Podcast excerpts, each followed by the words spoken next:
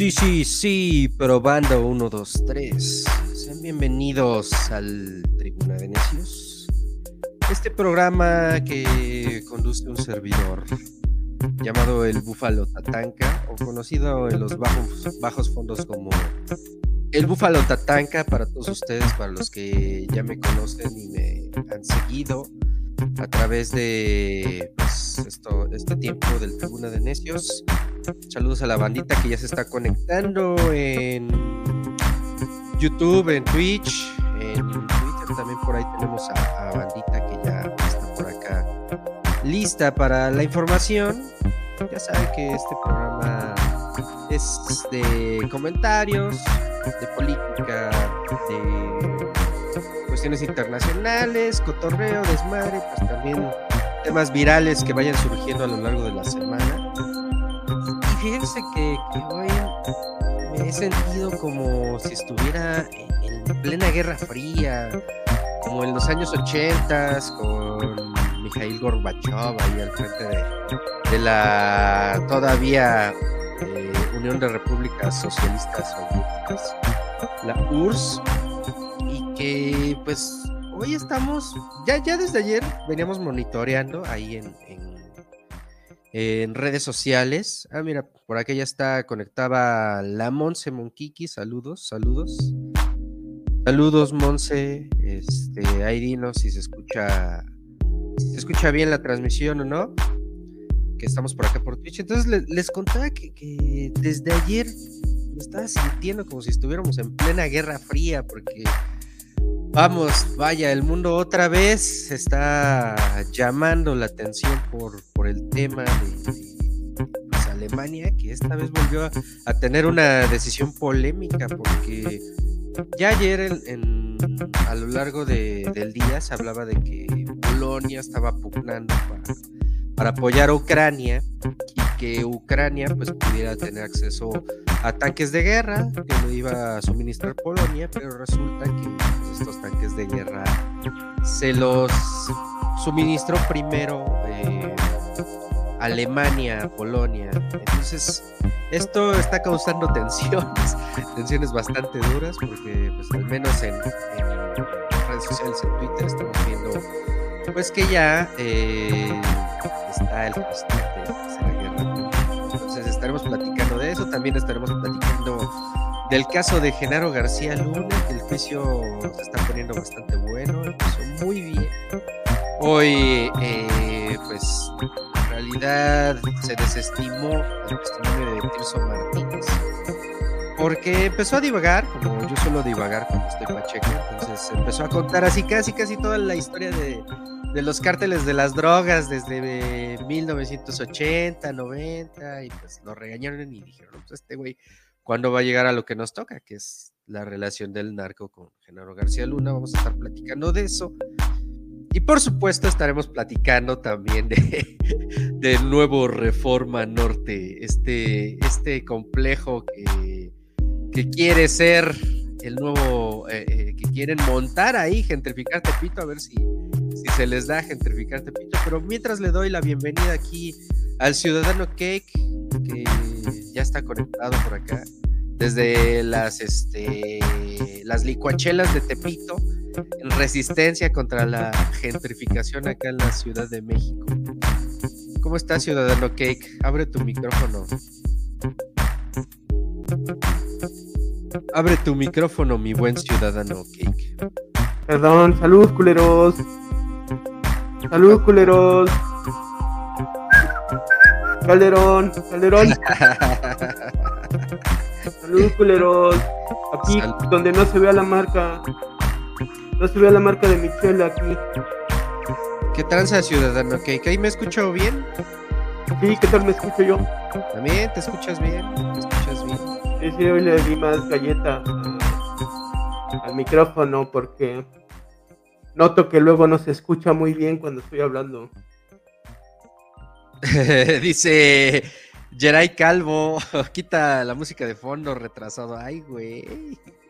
Llegaron muy agresivos. Saludos a Yeray Calvo. Saludos a, a, a Yeray Calvo. Saludos, sí. Yeray Calvo. Yo acá, yo escucho muy bien, o sea, yo, yo sí me estoy monitoreando chido, pero vamos a bajarle tantito, no se preocupen. A ver, ahí está, a ver si ya se escucha ahí. Es que estamos, como verás, estamos estrenando micrófono, entonces ya este Vamos a ver qué tal suena, porque yo acá lo escucho bien, pero pues dicen afuera que, no se escucha tan chido en la transmisión, entonces ya le moveremos aquí. No mames, güey, pues también están diciendo ahí que te tapa la voz, el fondo. Tenía razón, Geray Calvo, quita la música de fondo, retrasado. Cálmate, perro, cálmate, cálmate, pinche perro. Te Salud, culeros, salud. salud en este miércoles. ¿Cómo estás, Ciudadano Cake? ¿Qué nos cuentas? ¿Qué, qué, Nada, aquí puntual a, esta su pulcata de las redes sociales, el Tribuna de Necios, el Tribuna de Ñeros.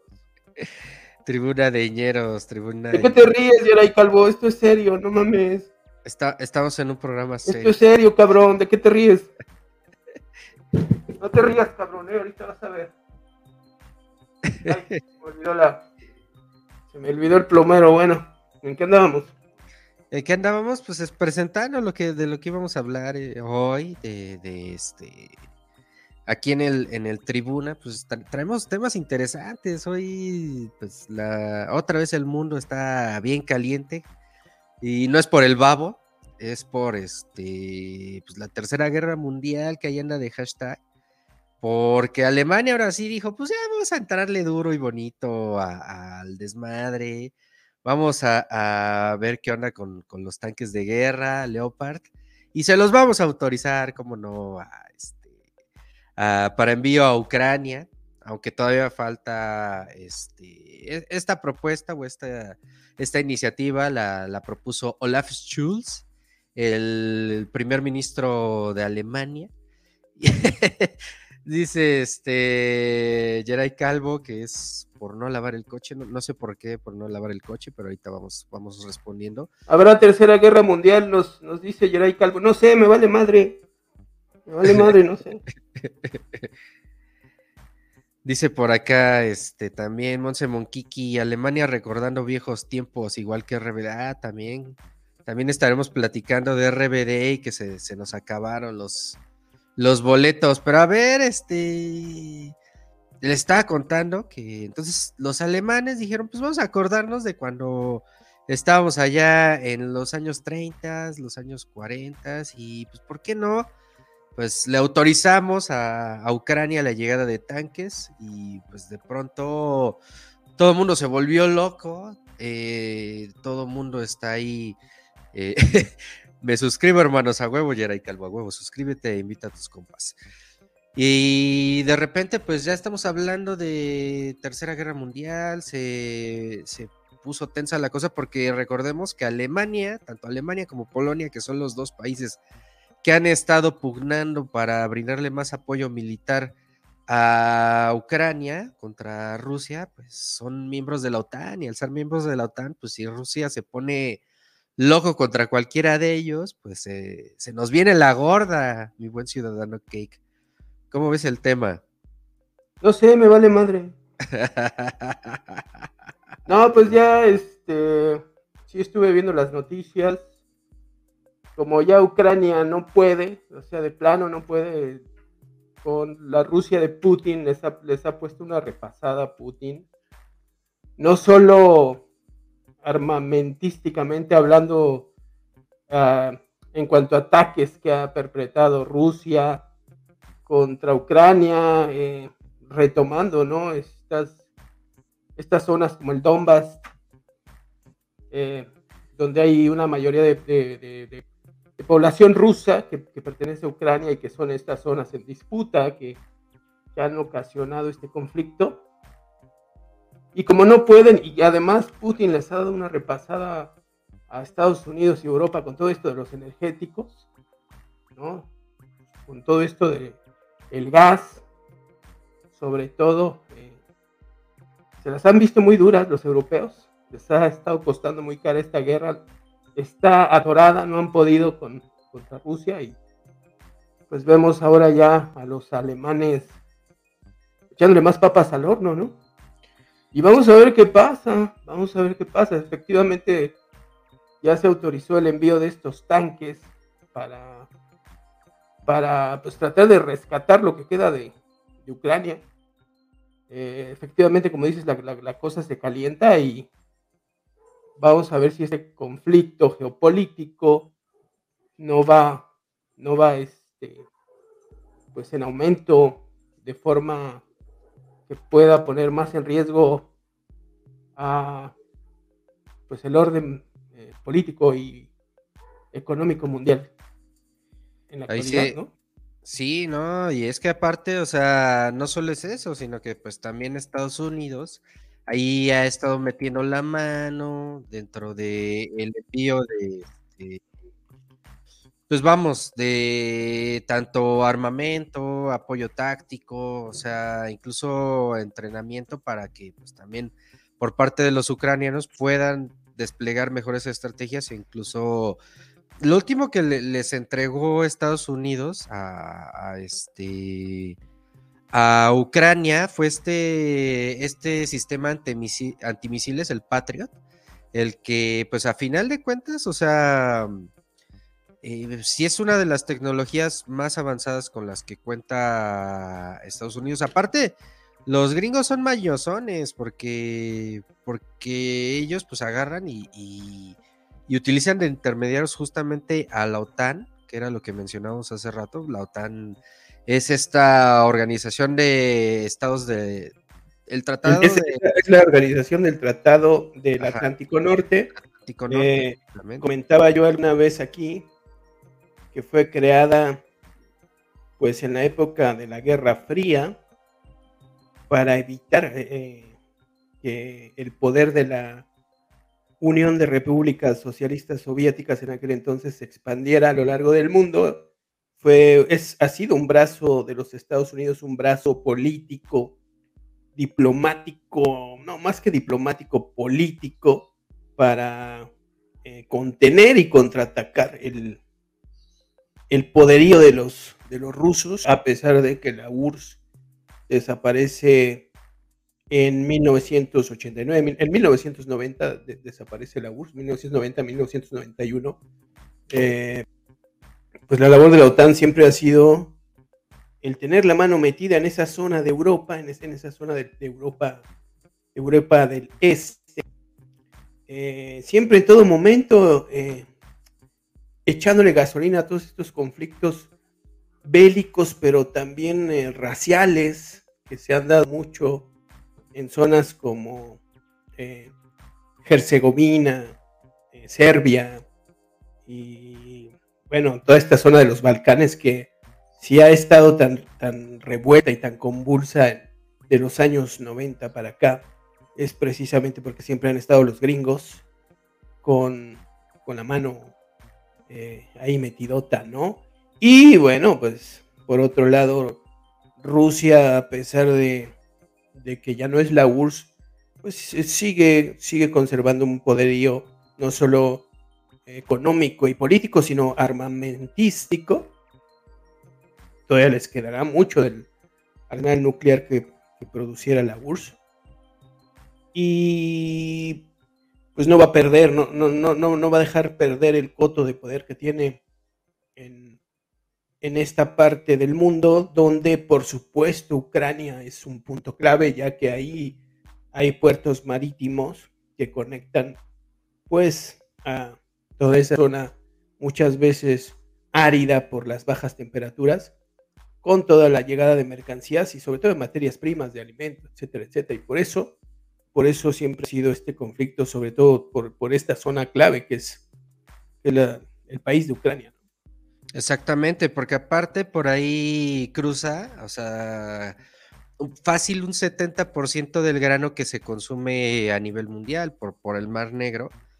Entonces, también para Rusia, eh, la zona de Donbass es una vía de salida comercial muy importante que desde hace muchos años, desde hace muchas décadas, también busca dominar. O sea, también ahí el interés este, geopolítico ruso, pues también está en, no dejar de ser esa potencia que en algún momento pues compitió con los Estados Unidos y que ahora también lo que podemos ver es como de pronto China también está emergiendo por allá y diciendo, a ver, este, aquí yo podría competir no solamente a, este, a Estados Unidos, sino a, los europeos, sobre todo en, en, la parte de producción, que por cierto, pues ahí Putin ha sido muy inteligente al tener muy cerca de aliado a, China. Recordemos que pues también comparten fronteras y al final del día eh, no les convendría a, ninguno de esos dos países meterse en un conflicto armado.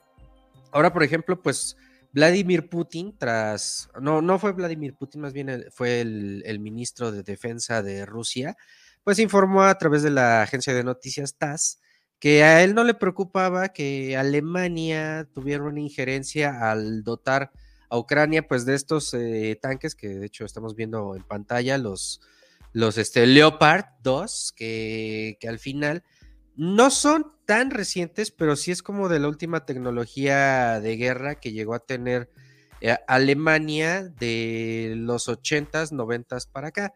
Recordemos que también ahí, ahí también pues es como se empieza a mover acá la economía de guerra, ¿no? O sea, estos tanques, ya cuando Alemania dice, pues ya no me sirven, ya creé otras tecnologías, tengo tanques más chingones.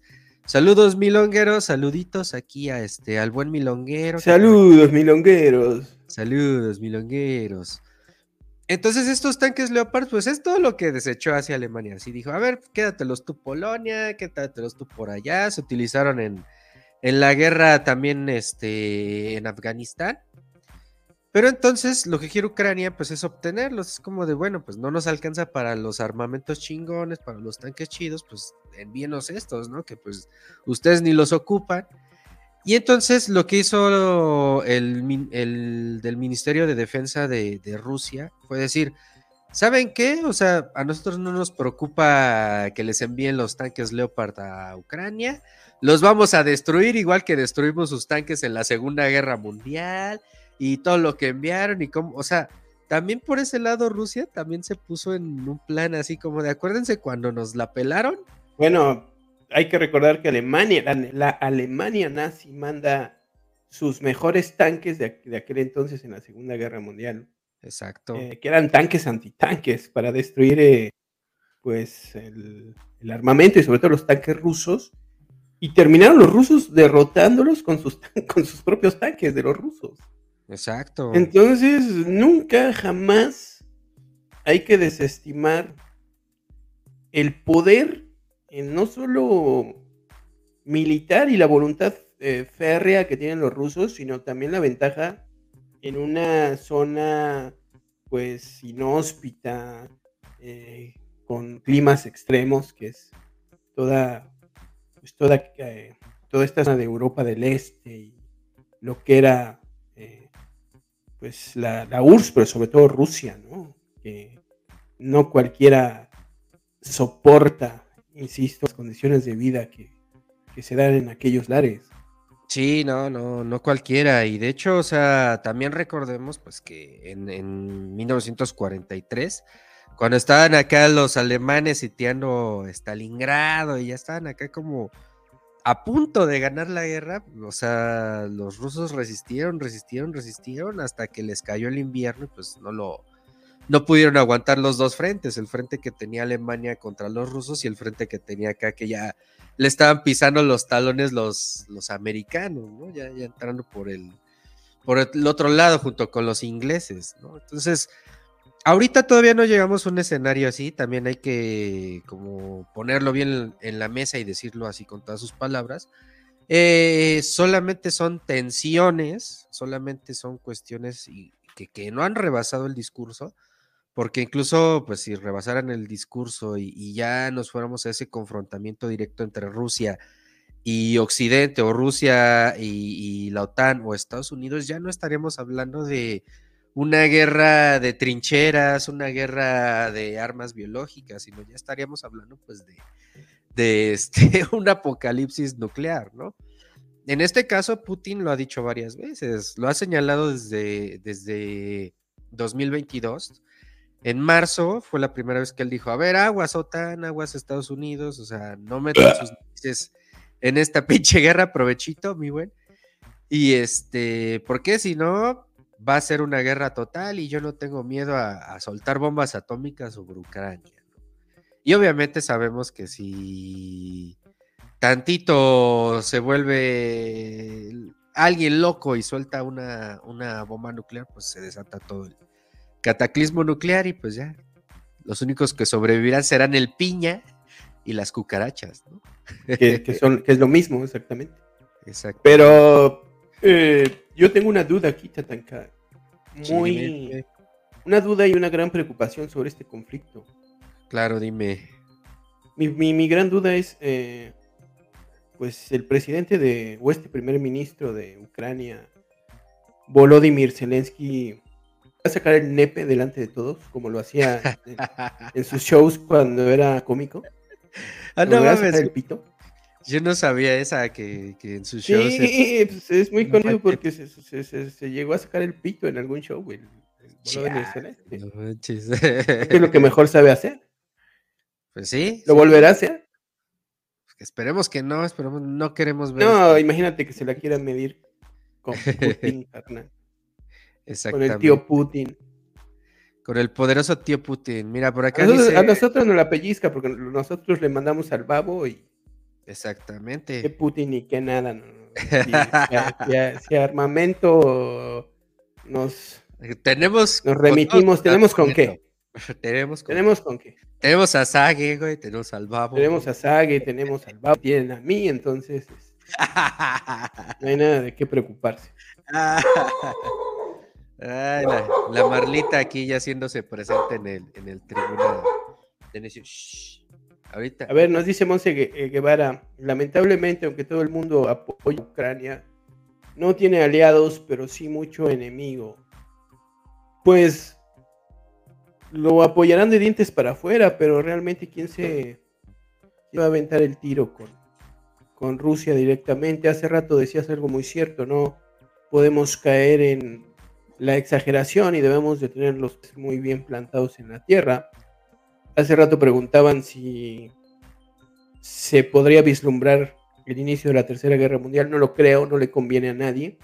Creo que más que nada son estas tácticas de retomando a Zelensky a ver quién la tiene más grande, ¿no? De, hacer gala de poderío y de ejercer tensión, ¿no? Eh, ejercer tensión unos con otros para ver quién cede al final. No creo que esto escale más allá más allá de las amenazas y del despliegue, del despliegue de armamentos, y, pero sobre todo el despliegue propagandístico también de, cada una de las partes, que como lo sabemos, pues cada una de estas versiones eh, hablará y dirá que son ellos los que van ganando. Pero más allá de esta guerra psicológica y, y de presiones mutuas, eh, no creo que a nadie le convenga un conflicto armado global abierto entre eh, pues, países que están eh, muy peligrosamente cargados de armas de destrucción masiva como Rusia, Estados Unidos, Alemania, por ejemplo. Tú no, Ucrania, tú no, tú, tú no, Ucrania, tú... Discúlpame, pero no estás al nivel.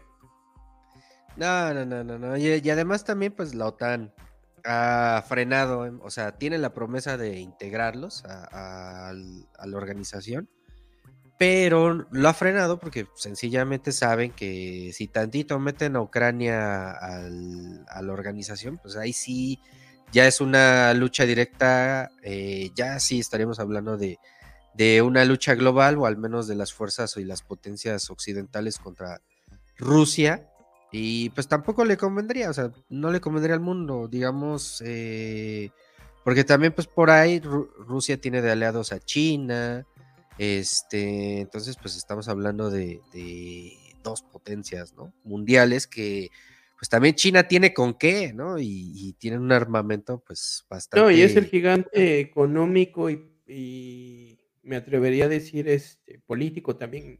Exacto. En la actualidad, los chinos. ¿Quién puede con ellos? Los chinos están, están muy cabrones, los, los chinos. Justo por eso Más bien yo, yo me voy por la parte de que pues esta pinche guerra es una guerra de reactivación económica para países que estaban estatizados. O sea, porque, recordemos que Estados Unidos, pues su principal fuente de, creación industrial, pues la basaron en, la guerra. Y a partir es una economía de guerra. Exactamente. Entonces, pues les conviene porque ahorita pues dicen, échales a los ucranianos toda nuestra basura, lo que ya no sirve, y venga, che, vámonos a producir más armas, vámonos a producir más armas. Entonces, Estoy de acuerdo, pues, señor. Pero ya me aburrió, este. Ya me aburrió el choro, ya cambia de tema, ya me vale más. Bueno, nada más recomiendo la de este. la del Señor de la Guerra con Nicolas Cage, para que medio entiendan cómo. ¿De qué trata? A ver, cuenta. No mames, ¿no has visto la de la del Señor de la Guerra de Nicolas Cage? No, me caga Nicolas Cage, me parece un güey sobreactuado.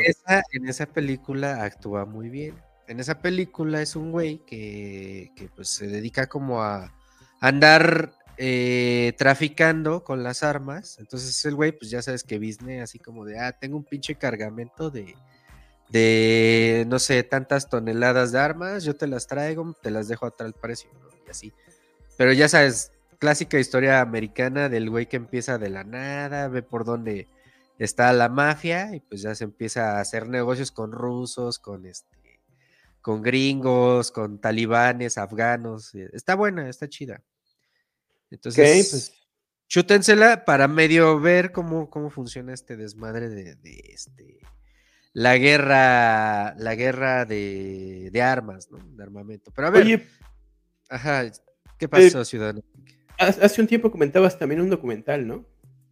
Ah, sí, de este.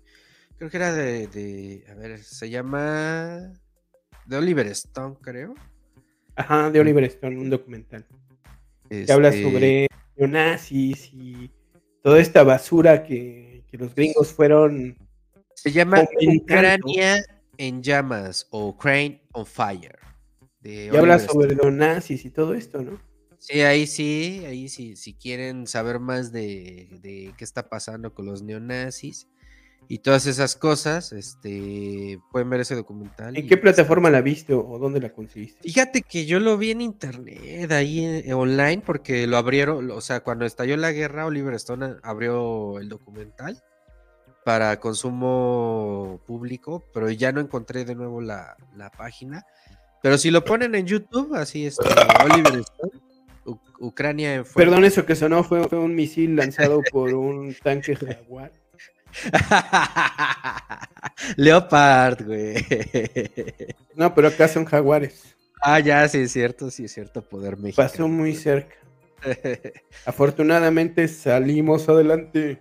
Exactamente. Oye, y a ver, ya, bueno, ya, busquen ese pinche documental en YouTube. Tú sí le diste seguimiento al tema de, del juicio de, Genaro García Luna, las declaraciones del grande. Ahora sí que, se las dejó. No es, por, no, es, por dártelo a desear, pero el grande, ¿no? Ah, este... Acomódate bien en el asiento. Exacto, este Sergio, mm, ¿cómo se apellida este güey? Te digo, güey, se, se llama... Sergio Villarreal Barragán, alias El Grande. Sergio, Villarreal Barragán, alias El Grande, que hasta el momento y en los tres días que lleva formalmente el juicio contra García Luna ya en Nueva York, ha sido considerado el testigo principal y al que más credibilidad se le ha dado. Hay que recordar que él, Sergio García Barragán, fue policía, fue agente de la AFI. Después se movió para el lado del, narco, estuvo en el ártel de Juárez. Fue lugarteniente ¿no?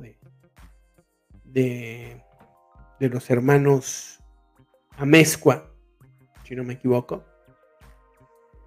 Y es uno, es uno de los testigos principales, o es uno de los haces con los que cuenta la Fiscalía de los, de los Estados Unidos, que ya ha hecho ya de declaraciones muy interesantes, ha testificado, ¿no? Que él en persona, al menos en una veintena de ocasiones, presenció como Genaro García Luna, cuando era pues el director de la AFI, precisamente, estamos hablando del sexenio de Fox, recibió sumas millonarias, alrededor de un millón, un millón y medio de dólares al mes, por permitir operar a cárteles como el de Sinaloa. Pero no solo eso, sino también lo que ha venido a decir Tirso Martínez, alias el futbolista, que sí, como, bien dices, eh, su testimonio ha sido un poco descalificado por parte del juez y de los abogados, por supuesto, de García Luna, que esa es su estrategia.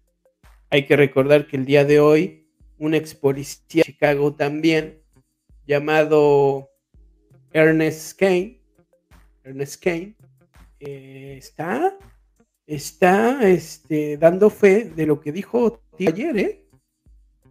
Ojo, ojo, o sea, por más que los abogados de García Luna y el propio juez desestimaron lo que ayer dijo este, este tipo bolista, Tirso Martínez, el día de hoy un, ex policía de Chicago que participó en varios operativos y de, y decomisos de droga ya, ha dado fe de lo que ha dicho el futbolista, entre otras cuestiones como pues la AFI y los, los, los, de elite de las policías de Genaro García Luna participaron activamente en el traslado de la droga desde México a los Estados Unidos por vías hasta como los trenes.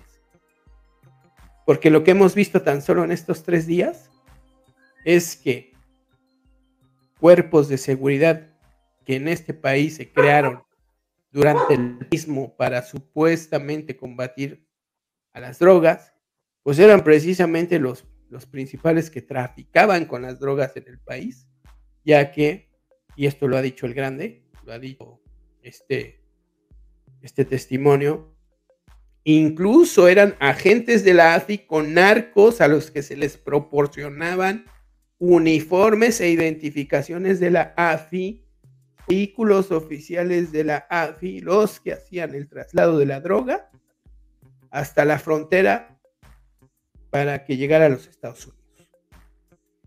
¿Qué quiere decir todo, todo esto? Que en sexenios como el de Fox y Calderón, sus cuerpos de élite de seguridad que supuestamente nos iban a defender a los mexicanos de problemáticas como el narcotráfico, pues eran los principales cárteles de la droga en el país, los principales traficantes.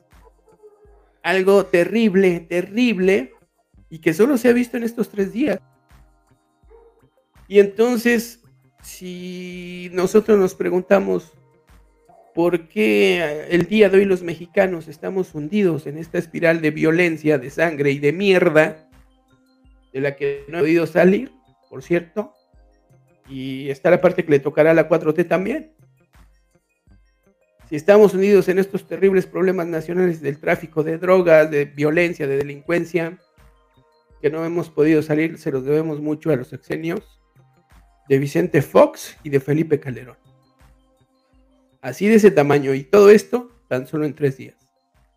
Tan solo en tres días, ¿no? Y, justo estaba escuchando, o sea, todo, todo alrededor. Mucha gente dice, no, qué impactante, este, eh, y apenas va la primera parte, o sea, esta es como la apertura, es como, porque, fíjate, del lado de la oposición, en, en, sobre todo en redes sociales, la crítica era, ah, pues es un narcotraficante, el qué palabra va a tener y, y, y, qué va a decir, o sea. Bueno, esa es, perdón, perdón, pero esa es la estrategia que están manejando principalmente, no solo los abogados de García Luna, sino todos los calderonistas todos los derechangos y sus corifeos, sus de opinión, sus opinólogos, que todo el tiempo están tirando arena, están tirando hate ahí en redes sociales como Twitter. Y ese es el discurso que están manejando. No, es gente sin credibilidad. ¿Quién le va a creer a esos delincuentes? Pues sí, güey, eso es lo que tú dices, pero la neta, pues el juicio se está llevando a los Estados Unidos y a ver, vele a salir con esos cuentos de la justicia gringa. Que aparte, de esas mamadas. Exactamente, que aparte este juicio no nada más representa un juicio hacia un personaje de que estuvo en contacto con, los cárteles de la droga, que estuvo a altos niveles, que formó parte del primer círculo de quien fuera presidente de, México, o sea, Felipe Calderón. No solamente es eso, sino también es un juicio en el cual se involucra también qué papel jugó la DEA, qué papel jugó la CIA, qué papel jugaron también este, Estados Unidos, porque a García Luna, pues recordemos que también en Estados Unidos lo premiaron, lo felicitaron. Hillary Clinton le, este, le entregó reconocimientos por la labor que tenía supuestamente contra, contra la lucha contra los cárteles ¿no? de la delincuencia. Entonces también, obviamente los Estados Unidos o la justicia de Estados Unidos no va a poner en entredicho, no va a decir, ay, bueno, pues medio hacemos un juicio ahí, este, a modito, una regañadita, una, una este, palmada ahí en la mano y ya, ¿no? Yo creo que poco a poco van a ir sacando eh, no solamente más testigos, sino también documentos, eh, audios, cuestiones que, realmente pues pongan sobre la mesa qué tanto estuvo implicado Genaro García Luna, porque está bien curioso cómo, cómo de pronto también, incluso hasta el mismo presidente ya empieza a decir así como de, bueno, no sabemos todavía, si es culpable o no es culpable. Puede que en una de esas lo encuentren inocente. Entonces, ya también como que el presidente dijo, vamos a curarnos en salud, porque por ahí pueden empezar a salir funcionarios que todavía estén en activo. E incluso este, ya anunció que, que va a crear como su sección de analizando el juicio de Genaro García Luna en la mañana, que creo que se va a poner bueno porque ahí vamos a ver cómo también el presidente va a ir manejando el discurso a su favor, así como de, ah, oh, ayer quemaron a tal, tal, tal, tal, tal, este, panista o tal, tal, tal, este, funcionario, tal, tal, tal, este, miembro activo de seguridad, pues aquí nos, nos, este, nos ponemos duro contra él, ¿no? En la mañanera. Y va a haber días en que López Obrador va a tener que salir a decir, no, el ejército, este, fueron buenos, fueron, este, todo fue una estrategia, porque ya están saliendo también, y, salió dentro del juicio, así tal cual dijo. O sea, no, el gobierno de Estados Unidos le avisaba a García Luna y le avisaba al ejército de que iba a haber operativos para capturar, para, para decomisar drogas, y el ejército le avisaba a, los cárteles de la droga. Eso también salió en el juicio. Entonces, Como siempre ha pasado, y claro, eso no le gustó al cabejita blanca. Que no le gustó a, a todo metido la mano por, por nuestro, ejército eh, militarizando el país. De hecho, la Guardia Nacional no es más que pues un grupo de élite conformado por militares, pero además lo peor del caso es que es eh, también un cuerpo compuesto por altos mandos que también son militares, es decir, no, no tiene mandos civiles, lo cual a mí me parece terrible y pues eh, también se pueden salir embarrados o como ya está pasando, entonces ya, como bien dices, AMLO ya está cambiando ese discurso triunfalista que tenía en un principio. Y respecto a lo que decías de que García Luna pues era consentido de los Estados Unidos, ¿qué más? Parte del discurso que está manejando su defensa, ¿no? Para, para presentar una imagen favorable de este, de este exfuncionario y delincuente eh, ahí detenido en los Estados Unidos, pues la realidad es que también traicionó a los intereses de los gringos y mientras les fue de utilidad se sirvieron de él y hay que recordar que pues parte de la carrera y del ascenso de García también se debe al beneplácito de los gringos, ya que él se ha dedicado o se dedicó gran parte de su carrera a labores de contrainsurgencia y de espionaje a la disidencia. De hecho, en 1999, cuando la huelga de la UNAM, no sé si recordarás aquella escena en que la PFP Claro, Entra, viola, invade la autonomía de la Universidad Nacional Autónoma una vez más, como lo había hecho Díaz Ordaz en el 68, para detener y arrestar ahí a los huelguistas. Y dicen que uno de los coordinadores principales de ese hecho, pues fue nada más o menos que Genaro Luna, quien se ha dedicado, y a esto se dedicó de lleno en el sexenio de Enrique Peña Nieto, a las labores de contraespionaje eh, y de espionaje, ¿no? no solo a la disidencia, también a los periodistas, a los opositores políticos del entonces eh, partido oficial, el Partido Revolucionario Institucional, durante el sexenio de Enrique Peña Nieto, con las empresas de seguridad que tenía Genaro Luna después de que terminó el sexenio de, Calderón. Y entre otras cuestiones, él fue el que introdujo esta, este sistema digital de espionaje y vigilancia, el Pegasus. El Pegasus. Que compró Israel. Y que hay que decirlo, hay casos de periodistas que han sido asesinados en este país y que resulta que fueron espiados por el gobierno de Peña Nieto con este sistema. Exacto. Entonces, no dudo que García Luna fuera incluso informante de la CIA. Puede ser. Pero bueno, pasa como muchos de estos, de estos personajes que en su momento fueron útiles para los gringos, cuando ya no es así, pues este los arrestan, los encarcelan, los matan, acaban con ellos. Eh, recordaba yo el caso del dictador Noriega en Panamá, pero también está el propio Osama Bin Laden, Osama Bin Laden, perdón, Osama Bin Laden que pasó de ser informante también de la CIA no, y, a el enemigo número uno de los gringos. Y de ser el que le ayudó mucho tiempo a Estados Unidos a llevar justo armas a, a la zona de conflicto de Afganistán y que este Osama Bin Laden también se encargó como de ir eliminando así subguerrillas que había en la zona, de capacitar al ejército con técnicas que había aprendido de, Estados Unidos también. Y ya de repente cuando, se puso loco dijeron, no, ya vamos sobre de él. Si eso le hicieron a estos güeyes, pues ¿qué se puede esperar el enano tartamudo a de Genaro García Luna, ¿no?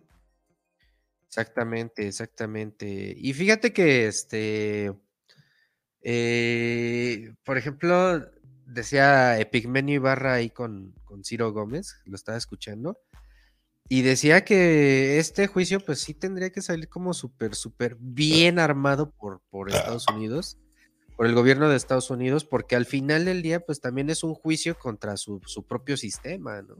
Que permitió la llegada de, de un, una figura que creció a un nivel altísimo, o sea, altísimo al, nivel de la política mexicana e incluso a nivel internacional.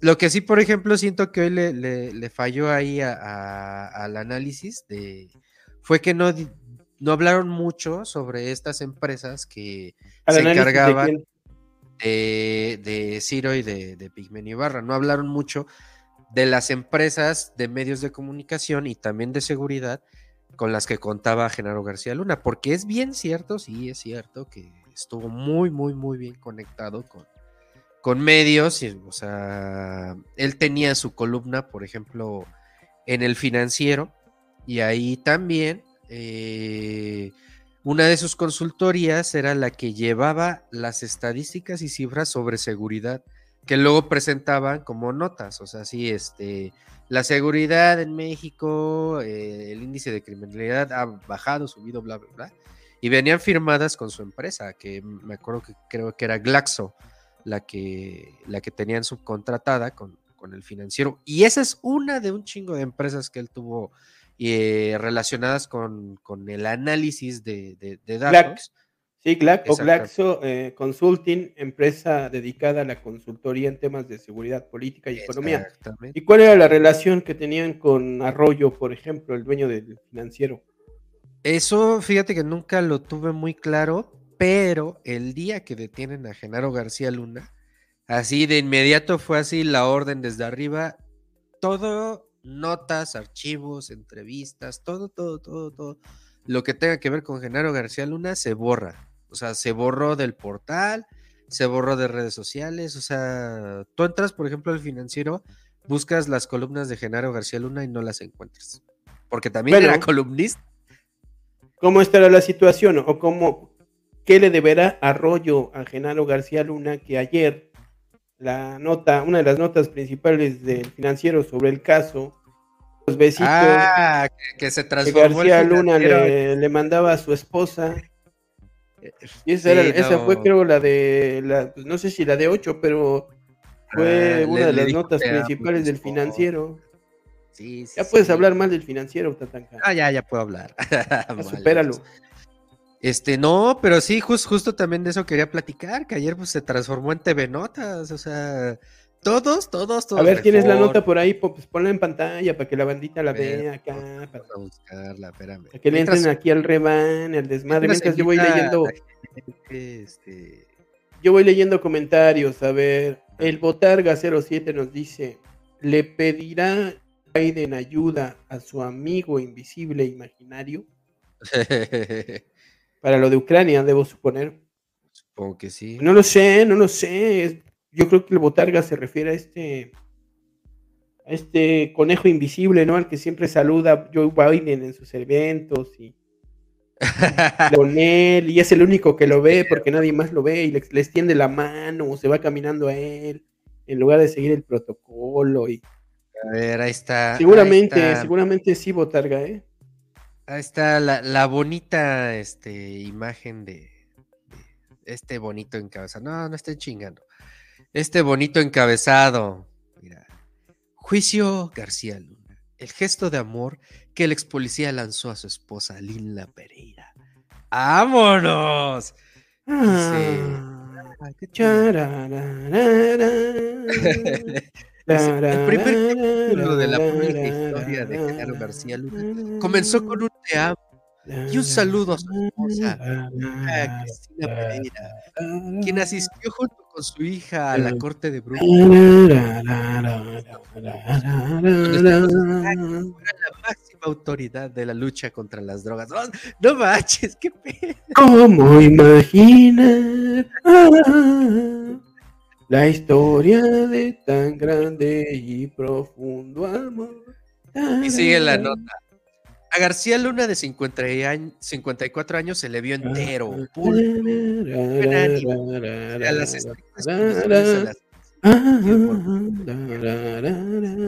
Cristina Pereira llegó ataviada de un abrigo negro con el cabello suelto. Vámonos, como de revista a quién.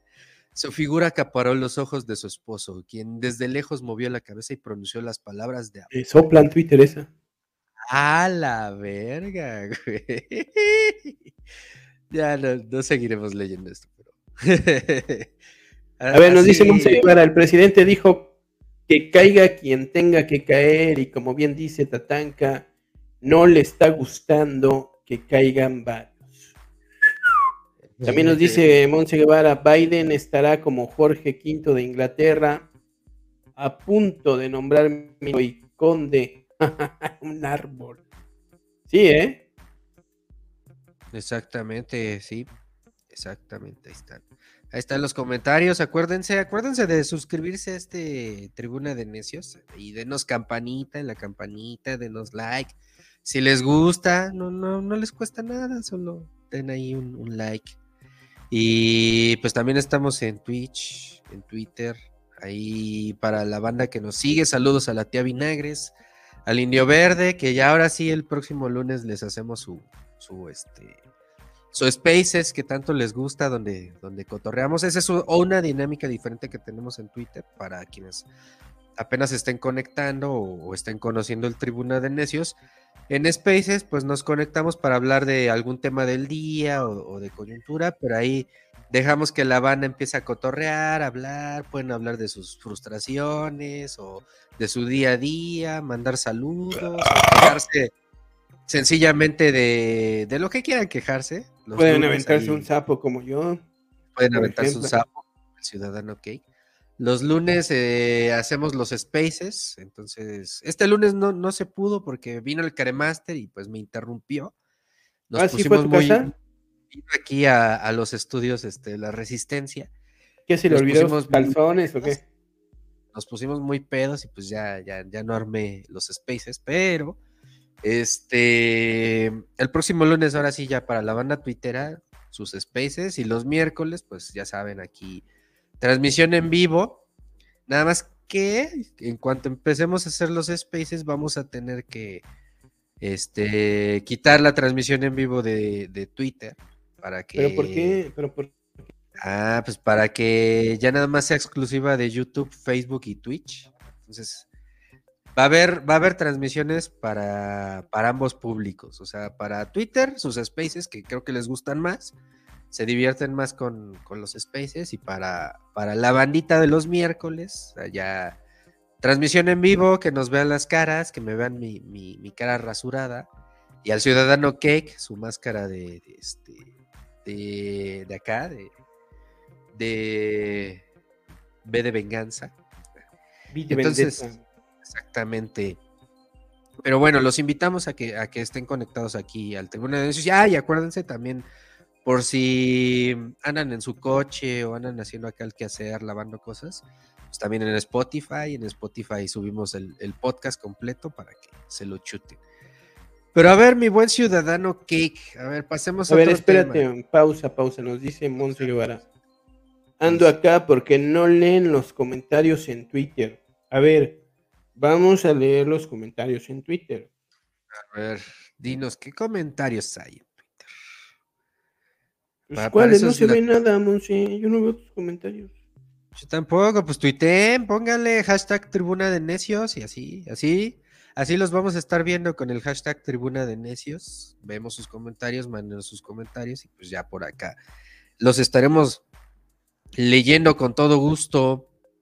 Oye, ciudadano Cake, ¿cómo viste que resulta que una inmobiliaria acaba de nombrar al sagrado barrio de Tepito los queremos mucho por allá a, la banda tepiteña. Eh, pues ahora quieren nombrar Reforma Norte a la zona de Tepito. Acaban de, este. Pues la inmobiliaria. ¿Qué es? A ver, vuélvelo a decir. ¿A qué? Eh, hay una inmobiliaria que está tratando de gentrificar, pues, Tepito. Pero, pues antes vamos a ver un, un videíto, ¿no? de, de, cómo, cómo es Tepito, porque si hay que, si hay que poner, contextualizar qué es el corazón del barrio de Tepito. Venga. Día de micheladas en Tepito. Oye, oye, perdiendo con la papa, perdiendo con la papa, perdiendo, perdiendo, perdiendo con la papa, perdiendo con la papa, perdiendo con la papa, perdiendo, perdiendo, perdiendo. Y arriba la putería, Tepito. Ahí está un poco de, de, lo que es Tepito, las tepichelas. Arriba, arriba. Arriba el barrio de Tepito. ¿No? Mira, por acá otra, otra joyita de este que nos encontramos ahí en TikTok. Pues cuando vas a comprar tus cositas a TikTok, que diga a Tepito, ¿Por qué siguen diciendo que Tepito es peligroso si no es nada peligroso Tepito? Buenas tardes, ¿cuánto das de la escangurera? Valga verga. ¿Cómo? Te valga verga. Eh, ¿Cuánto las da, señor? Ganar de pinche verguero aquí, güey, llega la, la verga. Eh, solo quería preguntar sobre las cangureras. ¿En cuánto da estas? Estas están bonitas. ¿Por qué? ¿Por qué me empuja, señor? ¿Por qué me empuja? ¿Está drogado, señor? Un putazo. Al chile diciendo bien pinche drogado, güey bien pinche marihuana, así que si no te vas a protectar. Ay, güey. Así el bonito barrio de Tepito. bueno, pues es lo que dice una inmobiliaria, digo. Esos güeyes podrán aspirar a la gentritepificación de allá de esa zona, pero la bandita es es perrona, la bandita es regañona. ¿Tú crees que eh, van a aceptar ese tipo de mamadas? No, pues Tepito viene resistiendo. Desde a Tepito no le vas a no le vas a querer venir a, meter un Starbucks y mamadas así. No, no, No, están bien pendejos. Es esta inmobiliaria. Ya perdí el puto nombre. Este, ahorita la busco. Dicen que, este, pues por redes sociales, pues hubo varias quejas sobre esta gentrificación, ya que un grupo, pues, de inmobiliarias dijo, no, pues vamos a, a gentrificar Tepito y vamos a crear ahí.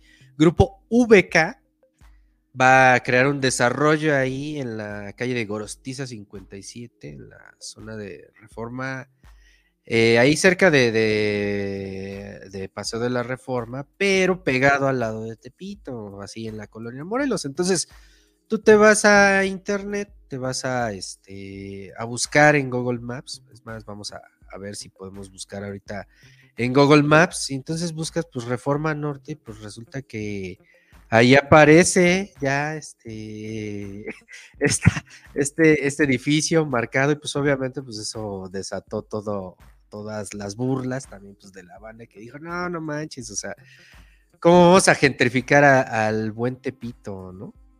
Imagínate al rato, Tepito, pueblo mágico, y todos los pinches whites siendo vestidos de Indiana Jones, ¿no? Hacer su travesía ahí a Aztecas, a la Florida, ahí a toda esa zona del eje 1 norte, donde la bandita eh, es perrona y no, no, no se anda con sus pinches mamadas, yendo ahí a las tepichelas, ¿no? Yendo a pedir su mezcal 400 conejos. Pechuga de ángel, güey. Pues no, yo creo que aquí lo interesante de esta mamada es ver quién es detrás de este proyecto, quién lo está autorizando, quiénes son los socios de esa inmobiliaria. Y aquí, aquí te digo una cosa, que nos puede decir mucho. Hay que recordar que Tepito, si no me equivoco, es la delegación Cuauhtémoc Tatanca. Es la delegación o o es la Venustiano Carranza. No, ahí todo. Ahí no me equivoco, es... es Cuauhtémoc y hay otra parte del lado de, este, ya cruzando anillo de circunvalación, que ya Habría este, que ver la zona exacta porque todo, todo estaría apuntando a que es delegación Cuauhtémoc y estaría apuntando hacia la Garnachan mexicana. Ya sabes quién es la Garnachan, ¿no? Sí, claro, claro. Sí sabes que a Sandra Cuevas le dicen la Garnachan. La Garnachan.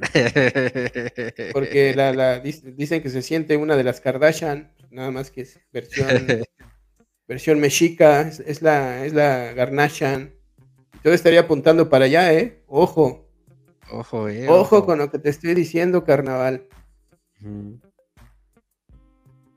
Exactamente, a ver, acá ya, encontré por acá. espérate, espérate, pues es que les voy a compartir acá este. El Tenemos una exclusiva, ¿eh? A ver, ¿qué exclusiva tienes? A ver. No, pues después. Ah, bueno, bueno. A ver, con tu video, No, güey. Nada más voy a poner la publicación, güey. Ahí está, mira. Y según este usuario, el usuario Eri la Nutria o Erifitl, mira, dice, ¿se acuerdan de que están gentrificando Tacubaya? Fíjense, ojo, también hay que ir a, dar un rol por allá a Tacubaya a ver qué está pasando. Pues ahora le llegó la hora a Tepito y a la Morelos. Ahora son Reforma Norte y pone esta imagen justo de su Google Maps que, que pone sobre un pantallazo de grupo VK Vive en Reforma Norte, Gorostiza 57, desde 2 millones 100 mil pesos. a la Esa es mi respuesta para esos güeyes. No mames. Pero aparte, departamentos preventa de 51.92 metros cuadrados. O sea, creo que este de, el departamento de la Resistencia donde estoy ahorita está más grande que eso. Y es un departamento del INVI. Y este, hasta 121 metros cuadrados. A la verga. Roof Garden, Gym Salón de usos múltiples, vigilancia 24-7, dos recámaras y uno, dos baños. Es lo que dice. Y acá pues pone la ubicación, ¿no? Gorostiza 57 en la Morelos. Acá y ya lo pone como Reforma Norte. Eh, pues la gentrificación, carnal. La gentrificación a todo lo que da, güey. Y, y se ha puesto cada vez más dura, sobre todo ahora que entró Sandra Cuevas, güey. Eso sí. Por eso te lo digo. Eh, ya. Por eso te lo digo, pero el barrio de Tepito se va a prestar por esas mamadas. Pues esperemos que no, esperemos que haya resistencia, porque pues justo el barrio de Tepito es la joya de la Ciudad de México, cabrón.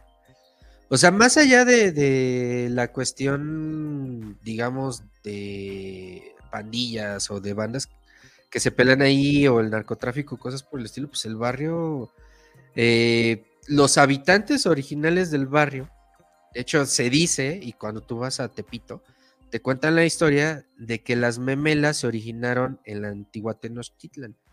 Cuando los, este, los españoles andaban sitiando toda Tenochtitlan, ya tenían bien mermados a toda la población.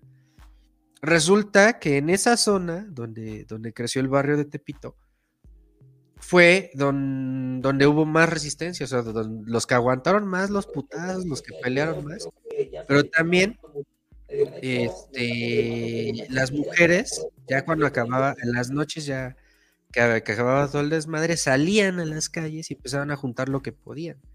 Pan, tortillas, lo que encontraban, y pues a partir de ahí hacían esta, esta sopa como caldosa eh, que nosotros ahora conocemos como memelas y que ya se hace con las obras de, del pan del día anterior y cebollita y cosas ahí que están bien ricas. Entonces, imagínate desde esa época, esa zona era de las más resistentes. ¿a, poco las, ¿A poco las memelas se hacen con sobras de pan? Sí, sí, sí. Se hacen con masa, güey. Pero original, te estoy diciendo, güey, ¿ves cómo no me pones atención, cabrón? No, no te estaba poniendo atención, a ver. Ancestral, güey, era con sobras y se fue modificando a través de los años. Ya. Eh, eh, Tepito cuna de boxeadores chingones, güey. Claro. Eh, jugadores de fútbol, güey, chingones. Ahí, tenemos al Cotemo Blanco de cómicos como Resortes. Resortes de por allá. Cantinflas. Exacto, cabrón. O sea, y, también de pues, un comercio. Escritores, artistas. Exacto. Armando Ramírez. Armando Ramírez, cronista de allá de Tepito, este, la reina del albur también. La reina del albur que ya murió. Ya falleció, entonces. Este... Era aquella que se ponía ahí en, en, Tepito a vender su ropa. ¿Qué talla, joven? ¿Qué talla? ¿Qué talla? Pero así es, así es. Pues ojalá, ojalá este Tepito siga resistiendo. Tepito arte acá. Tepito Arte acá. Le seguiremos dando pues bola a este, este tema, porque fíjate que sí está bueno investigar quién está detrás de, esa inmobiliaria, porque justo... ¿Quién está autorizando esto? ¿Quién está detrás? ¿Cuál es el plan? ¿Quién autoriza los permisos? ¿Quiénes son los inversionistas? Supuestamente cuando entró Claudia Sheinbaum ya se iba a acabar el, el este la mafia inmobiliaria. ¡Ah, cof, cof! Este, Mancera, cof, cof, Mancera. Partido Acción Nacional. Ajá, PRD. Este. Hay que ver en qué va eso, porque sí, sí nos están robando espacios, bien cabrón. O sea, ya vas a, la Condesa y a la Roma y ya está lleno de gringuitos. bueno, acuérdate de Regina que tú viviste por ahí. Ah, pero fíjate. Fíjate que en el centro pasó algo curioso, o sea, llegó un punto en el cual... Que ahí fue Marcelo, ¿eh? Con, con fue Slim. Fue Marcelito. Con Slim, los mismos que hicieron la línea 12 del metro que se cayó, ¿eh? Exactamente. Ah, mira, mira, por acá me dice Monse Monkiki que lo de los comentarios en Twitter que fue hace tres semanas. con razón no veíamos nada, Monse. Voy por otra chela, platica con la banda, ahorita regreso. Ah, no, pues no, pues con razón. Pues es que nuestro community manager luego, luego este, anda muy perdido. ¿Qué más dice Monse Monkiki? Toda la ciudad está muy cara en las rentas. Ya independizarse, ya independizada una sufre a lo cañón. Pues sí, sí, no es fácil vivir en la ciudad, no es barato, hay que andarse moviendo, pero pues si uno le rasca, sí puede encontrar buenos lugares donde, donde, donde estar. También por acá dice en Tepito, electrónicos baratos a huevo. Yo sí me lanzaba cuando era morro. En la prepa me ah, iba muy seguido a Tepito a comprar Fayuca, a comprar este CDs, a comprar reproductores de CDs, DVDs, este tenis, ah, tenis que se te desmadraban en chinga, pero ahí estaban chingonas las réplicas, también pues ya, ya cuando uno es más denso, pues ya sabe a qué este, vecindad se puede meter, donde ya hasta uno lo conoce, pues ya le dice, este, écheme un cuartito de la, del, de este, de la que te hace reír, ¿no? sí, Tepito, Tepito es maravilloso. Alguna vez también yo di clases ahí, este, para, para bandita, les di un tallercito de, de cuento a, bandita tepiteña, estuvo muy chido porque lo organizamos ahí en, este, el Museo Numismático, que está pegadito a la lagunilla, está ahí atrás de, de, del Metro Lagunilla, muy oculto. Un museo muy chido, deberían de ir, que es donde pues aprende sobre todo el arte de las monedas. Ahí me invitaron a dar un, un taller de cuento con pura banda tepiteña, puros este morritos que decían, no, pues véngase para acá, profesor, lo invitamos acá a una, una fiesta acá, el sonidero y toda la cosa. Entonces, un barrio que a mí en lo particular, a mí personalmente me trae muy bonitos recuerdos, lo, lo, lo aprecio mucho, aprecio mucho a la, a la bandita de Tepito, también en, alguna ocasión, cuando yo fui reportero de, Reforma, allá de, Nota Roja, me acuerdo mucho que eh, estaba este tema de cuando se estaban peleando la Unión Tepito, y toda, toda la cuestión territorial. Hubo una vez que hubo un asesinato de, de cuatro o cinco jóvenes más o menos que iban a ir a, a, celebrar a San Judas a la iglesia de San Hipólito. Entonces en la noche llegaron en, de una camioneta, se bajan acá varios sicarios con ametralladoras de alto calibre.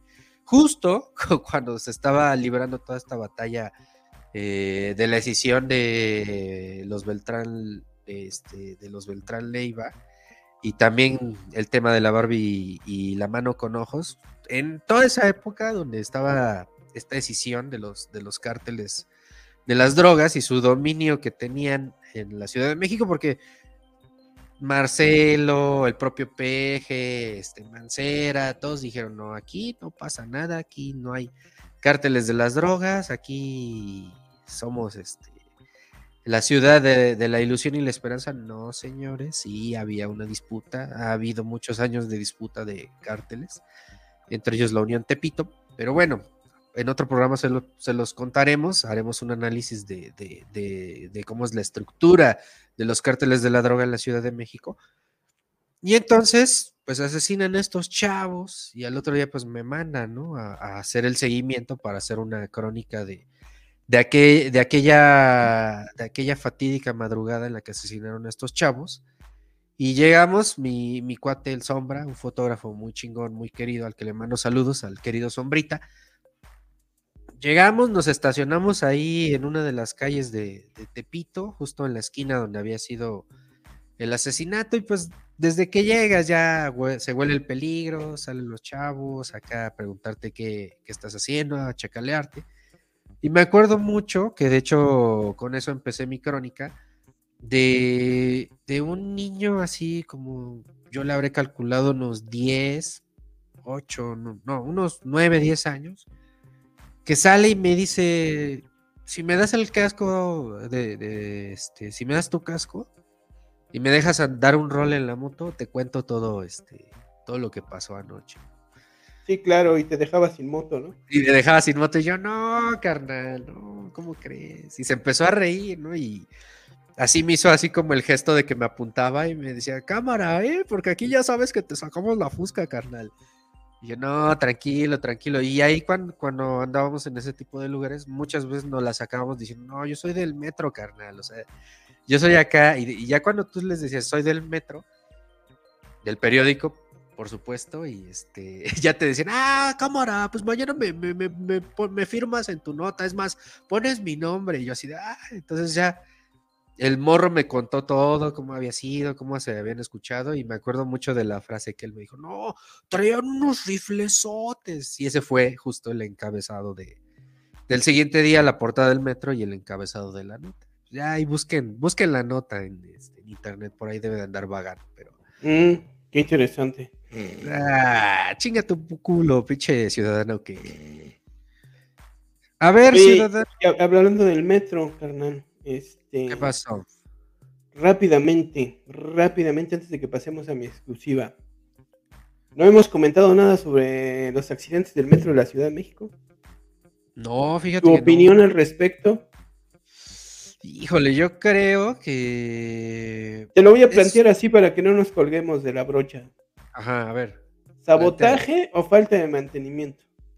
Yo le apuesto más a la falta de mantenimiento y también a que, o sea, muy- se, ha, se ha tomado el tema como de manera muy política, muy politiquera, como le gusta decir al gato post. ¿Por qué? Pues porque están utilizándolo para atacar mediáticamente a Claudia Sheinbaum, pero pues obviamente los que hemos viajado toda nuestra vida en metro y que medio conocemos un poquito las entrañas y también cómo se maneja el sindicato, pues sabemos que el metro lleva años sin recursos, el metro lleva años sin renovaciones, eh, también el sindicato, este, pues a final de cuentas, mucho de ese dinero que le entra no está tan transparentado, habremos que revisar también ese dinero cómo se está distribuyendo. Y vamos, o sea, al final yo no creo que son sabotajes, sino más bien es que el metro pues lleva muchos años ya eh, en decadencia muchas líneas. Han ha habido otras que, que, pues las han ido renovando poco a poco, medio las mejoran. Ahorita estamos este, de la ruta Pantitlán eh, observatorio. Mira, por acá llegó el Beni. A ver, ¿qué pedo, pinche Beni? ¿En qué momento? Buenas Mamá, llevo dos horas. Llevo dos horas. Bola de bola de, de tribuneros. ¿Y por qué? Por ¿Y no decirles de otra manera. No nos ¿Dos mandaste dónde? Pues aquí los estoy escuchando, que el metro, que su pinche madre. Dije, a ver, ¿a qué hora me dan la palabra? Me sentí como el indio privado. verde, güey. Hay un chat privado, carnal. Saludos al indio verde donde quiera que esté. Hay un chat privado, carnal. ¿Por qué no nos mandaste mensaje? Nos Eh, ma- estás ¿No es cotorreando, que nos clavamos, güey? Vas llegando, vas llegando. A ver, Benny, estamos hablando del metro. A ¿Sabotaje ver, Beni, ¿sabotaje o, o falta de mantenimiento? este, mantenimiento? Yo dije falta de mantenimiento. Benny. Benny, Benny, Benny, Benny, Benny, Benny. Pinche Beni, nada más pide la voz para no hablar. Benny, Benny, Benny, Benny, Benny. Deja de ladrar, Benny, deja de ladrar. ¿Te acuerdas de ese? ¿Te acuerdas de ese capítulo? No, güey. ¿No te acuerdas? No, güey. ¿Cuál, cuál capítulo, güey? Fue en una tribuna, Mames, neta. una pelea del gato con el Benny. Ah, no mames. A ver, pues en lo que recuperamos al Beni, ¿para ti qué es sabotaje o falta de mantenimiento, abuelo? No, sí, falta de mantenimiento. Digo, yo entiendo que últimamente han sido muy frecuentes los accidentes, que no se deben descartar todas las líneas de investigación al averiguar un hecho como lo que está pasando en las diferentes líneas del metro de la Ciudad de México. Obviamente no se puede descartar lo del sabotaje en algunos casos quizá, pero no en la totalidad. Y como bien lo, lo decías, ¿no? Digo, todos los que hemos viajado en metro sabemos el desmadre que es en varias de las líneas del sistema de transporte colectivo metro en horas pico, donde van los vagones retacados, se van deteniendo, se atoran en los túneles, sacan humo las llantas, etcétera, etcétera, etcétera, etcétera. Y creo que esta problemática, pues en realidad es una bomba de tiempo que se fue acumulando con años y años de uso, sobre todo de uso, de sobreuso, de, claro, falta de mantenimiento, de mala planeación de algunas líneas, y ahí tenemos el caso de la línea 12, por supuesto, en Marcelo Ebrard. Marcelo Ebrard. Oye, De si, si hubiera venido el gato ya te estuviera este mentando la madre, güey, de tanto que le estás pegando a, a, a- a Morena. este, Morena, güey. de No, pero sí, gestiones, güey. O sea, de e- gestiones- corresponde al Marcel, la línea 12. por supuesto, por supuesto. Digo, el responsable es Marcelo. de gestiones donde se cobraron millonadas del erario por darle un supuesto mantenimiento a las líneas del metro, no sucedió. Miguel Mancera. De años y años de abandono, de no renovación, de falta de mantenimiento. Y todo esto le vino a tocar a Claudia Sheinbaum, que por supuesto tiene corresponsabilidad en la parte que le toca, que son los últimos cuatro años. Y si bien es cierto, eh, desde hace haciendo obras de renovación y mantenimiento en la línea 1, donde por cierto no están funcionando varias estaciones por la misma razón, pues eh, la línea 3, y lo sabemos yo que la uso para ir a la UNAM, por ejemplo, es un desmadre. La línea 3 es un desmadre, que fue donde pasó el accidente. Entonces, eh, también no hay que caer en estas guerras psicológicas, en estas hipérboles y falsos discursos exagerados, politiqueros y cizañosos en los que cae la derecha, ¿no? Con gente impresentable como Lía Limón o Sandra Cuevas, que todo lo, exageran, todo lo llevan hasta un extremo, pues también es cierto que, vaya, le urge un trabajo de mantenimiento y de reparación profunda a la mayoría de las líneas del metro, ¿no? También es verdad, no es cierto que se le ha reducido el presupuesto, ¿eh? Ojo también con eso, ni que se deba a la austeridad este, republicana, pero eh, también es verdad que no se le ha inyectado al metro lo que se le tiene que inyectar. Exactamente. Y aguas, ¿eh? Porque el PAN está muy, muy metidos en el asunto, haciendo politiquería. Claro, sueñan con ganar la Ciudad de México en el 2024. Y ojo, ¿eh? porque hay analistas políticos que están hablando de que Morena podría perder la Ciudad de México en el 2024. ¿Quién, hay que recordar que en el 2021 hay consultorías, hay, hay, hay bueno, lo, ha dicho hasta hasta Hernán Gómez. O sea, o sea que son que son del ala crítica de los periodistas y de ahí para el Real, pues todos los derechosos. Pero, pues es una realidad, ¿eh? En 2021, la Ciudad de México perdió nueve, nueve alcaldías, más de la mitad. Entonces también hay aguas porque el PAN y la oposición están, pues, estos incidentes del metro como bandera para, eh, pues, posicionarse en las elecciones de 2020 cuando los güeyes lo primero que van a hacer entrando es quitar el subsidio, ¿no? Bajo el pretexto de que se le va a inyectar más lana al metro, pues van a subir el precio del pasaje. Obviamente, así son los panistas y los pristas. Pero la realidad, más allá de estar especulando como lo, como lo estamos haciendo, es que hay un problema muy fuerte en el metro, ¿no?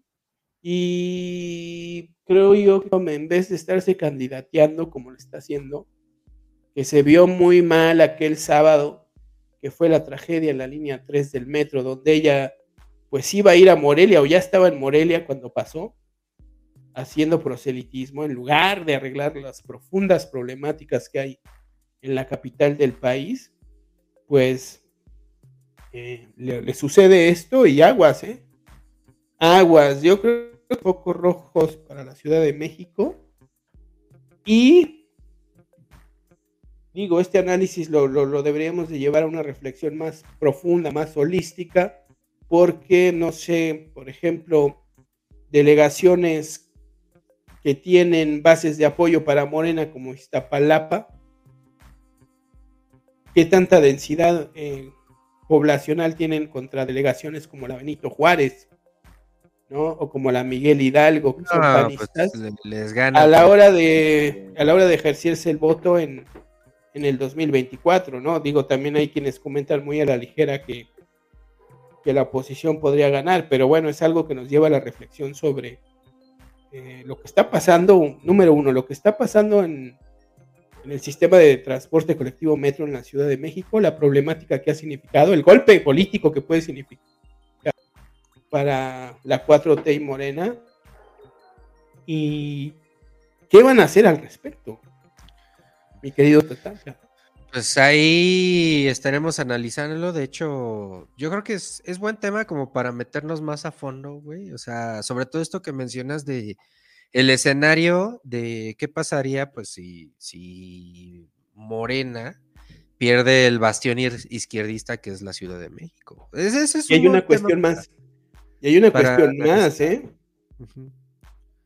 Te puedo todo- asegurar, te Ajá. puedo asegurar, es una hipótesis que se comprobará con estudios, sobre todo de, de ciencia política, de que el accidente de la línea 12 del metro en 2021 fue uno de los factores que detonaron la pérdida de varias delegaciones en la Ciudad de México. Y si bien es cierto que en esas votaciones la gente de la zona afectada como Tláhuac votó principalmente por Morena, esa mala imagen que dio sí se transfirió sobre todo a una clase media, que también esto lo están comentando mucho los politólogos, una clase media desencantada con la 4T, principalmente porque este gobierno ha dirigido todas sus baterías, y no solo eso, sino sus programas y sus apoyos a sus bases votantes, que son las clases más marginales,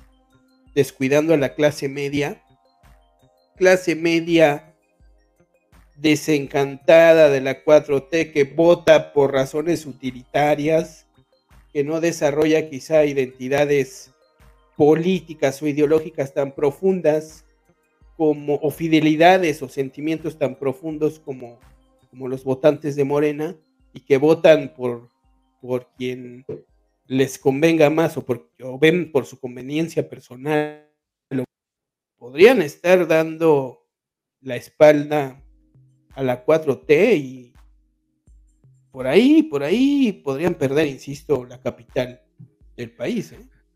Pues hab- habría que ver ese escenario, lo vamos a estar analizando acá en el tribuna más adelante y eh, en programas posteriores. Incluso ya hay que irle entrando también al tema del Estado de México y lo de Delfina y eso, pero a ver, ya para irnos despidiendo, ciudadano, ok, ¿cuál es la exclusiva que nos traes el día de hoy? Y el cuéntanos.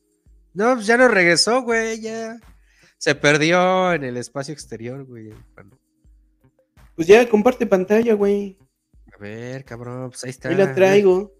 Ahí está, a ver, ponla, La que ponla. debió de haber sido la. Tú, tú que te dices un, un buen Pero a ver, periodista. Amplía el video, güey, para que se pueda ver. La que debió haber sido la, del och- la de 8 del día de hoy, la principal, la que debió haber sido de 8 de los, de los medios nacionales y alternativos. No debió ser la de Ucrania ni el juicio de Genaro García Luna, sino esta triste noticia que a continuación voy a, voy a reproducir. Mediometro, me está confirmando Mediometro que ya se va a mover sol. Qué bueno, bendito sea Dios. Creo que ya se le echó la mano al muchacho el año pasado. Creo que se le echó la mano bastante. Creo que es que Va de nuevo, porque creo que no se Mediometro, me está confirmando Mediometro que ya se va a mover sol. Qué bueno, bendito sea Dios. Creo que ya se le echó la mano al muchacho el año pasado. Creo que se le echó la mano bastante. Creo que eso ha sido mi labor, echarle la mano a la gente sin mirar a quién. Entonces, este, ahí lo único que yo quiero aclarar con las personas que tenemos eventos junto conmigo y Mediometro, ya no nos van a ver juntos, ya no vamos a trabajar juntos, pero es cuestión de él, no mía. Él me está diciendo que por ahí ya, ya va a agarrar sus contratos en la parte, él ya se va a mover aparte. Bendito sea Dios, ya le eché su bendición a mi chaparrito, que le vaya muy bien, mucho éxito en la vida. Lo que hice por él fue de corazón, de buena voluntad, y no ando molesto, ni agüitado, ni triste. Mediometro me está confirmando Mediometro que él Pues ya se va a mover está, ahí está la. La La triste declaración. noticia que te digo debería de, debería de acaparar, ¿eh? Debería de Ah. acaparar los, los titulares de, de- de noticieros, e informativos y periódicos en este país. Carajo, les está valiendo madres. Va- un- vale es- verga el juicio de García Luna, güey. Vale verga conspiración. Tercera Guerra Mundial. Es una conspiración. Y no, y no solo eso, el sonido pirata ya tiene su nuevo, su A ver. nuevo mediometro. Espérame. Que baile el medio metro. Que baile el medio metro. Mira mi Richard, ahí está el famoso medio metro. Ándale mi medio metro, como dijo el patito Juan, obedece a tu papá. eh, eh, y también a tu Obedece mamá. a tu mamá. ¡A medio Eh, metro! eh. Vaya, acá. Que baile el medio Va de nuevo, va de metro. nuevo, me encantó. Que baile el medio metro. Mira mi Richard, ahí está el famoso medio metro. El paso del patito Juan. Ándale mi medio metro, como dijo el patito Juan. Obedece a tu papá. eh, y también a tu mamá. ¡A Eh, medio metro! Vaya, pa' acá. Que baile el medio metro. Pues, ¿qué fue? ¿Qué fue lo que pasó? Pues que hace un par de días se anuncia, yo creo que una de las rupturas más tristes Desde los más Beatles, ¿no? terribles del Desde medio del separaron. espectáculo desde que se separaron los Beatles. No mames, sí. está No sé qué opinas tú, mi querido Tatanka. No, este es un cisma para la música, güey, para, o sea, nunca me había sentido tan triste en toda mi vida, güey, por esta separación de El Pirata y Medio Metro. La verdad es que su carrera me había conmovido mucho, güey. había- ya había sacado los pasos, este, estelares de Medio Metro, acá el de, el de El Pingüinito, güey, ese que estaba bien chido, güey. El de la chaquetita, ese era... Esa era mi especialidad, güey. no mames, Sí, güey. claro, todos lo sabemos. Aparte, o sea, Todos lo sabemos. Pero, ¿ya viste el. ¿Ya viste el güey del sonido pirata? Luego, luego aplicó la de, ah, sí, que te bendiga Dios, hermano, te, te quiero mucho. Y madre, que luego, luego saca otro medio No, metro de pero- ahí del closet. Pero el, el, el Y chi- así como, un objeto genérico. ¿Qué? Pero el chisme está bueno, güey, porque resulta, hay una entrevista que, que, que da el medio metro con el Universal, güey. Y entonces el medio metro dice Era, que el pirata era, era el culerón, que el pirata era el que Un este, gandaya, era un gandaya. lo explotaba y le, le caimaneaba sus cinco mil varos que le correspondían y que por eso pues decidió separarse porque él tiene un hermano que tiene problemas motrices y necesitaba mantenerlo. Entonces ahora ya medio metro tiene su este su propio sonidero.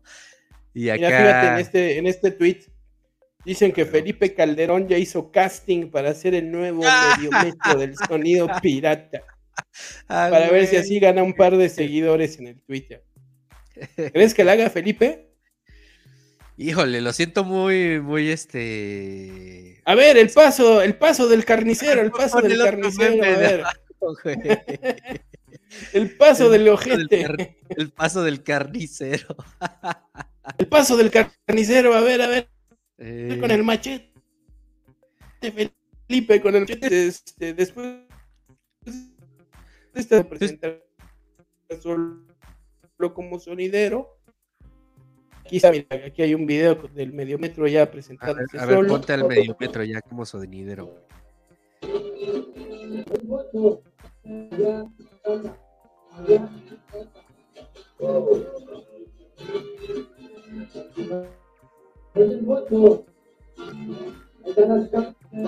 ¿Cómo la ves? Pues cagadísimo, cagadísimo. Mira, yo creo que Calderón sí la podría hacer, pero si lo visten de este de militarcito, güey. Como, como en esas. A ver, a ver, el paso de Beto el recluta. A ver, el, el pa- el paso de voy a acabar con el narco. A ver, Felipito, con la cuba en la cabeza, por favor. Güey, güey. Y ahí está el de, del güey, del, del sonido pirata, sacando un nuevo Sonido medio metro del closet. Como si fuera el medio metro un objeto genérico, intercambiable, sustituible. Exacto. Y pues más tardó en irse el medio metro que en lo que este güey ya sacó otro nuevo medio metro. Que Exacto. efectivamente yo vi esa entrevista. La queja que daba pues este chico, el, el medio metro original, es que pues mientras a él le daba 500 baros este güey, pues aquel se estaba hinchando el bolsillo con presentaciones de 5 mil pesos o más. Mira, Mira ahí también este usarán de medio este, metro. Fernando, Fernando Belauzarán, este, haciendo casting. Hay varios, ¿eh? Sí, hay varios, hay varios. Hay varios. podrían, que podrían sustituir. quisiera ser el al- medio metro, mira. el medio ¡Ah, metro. medio metro! ¡Te fuiste! Ni pedo, pues así como decía Andy Warhol, todos tenemos nuestros 15 minutos de fama y así también le tocó al Que mediometrito los aprovechen, que los aprovechen. y al pirata. Pues ya vámonos, ¿no? Que los aprovechen, viejo, porque, Exacto. porque la carrera de medio metro es tan meteórica que hace apenas tres días lo conocimos. Hace dos Exacto. días se separó del sonido pirata. Y, y en dos días más existir el olvido de la gente. Entonces, es un, es un buen momento que debe de aprovechar todo el bar. Varones encontradas. Vamos a ver las, las habladas que se avientan uno, uno al otro, mira. Se le subió la Ese ya está el fama. nue- ahí está ya con el nuevo metro.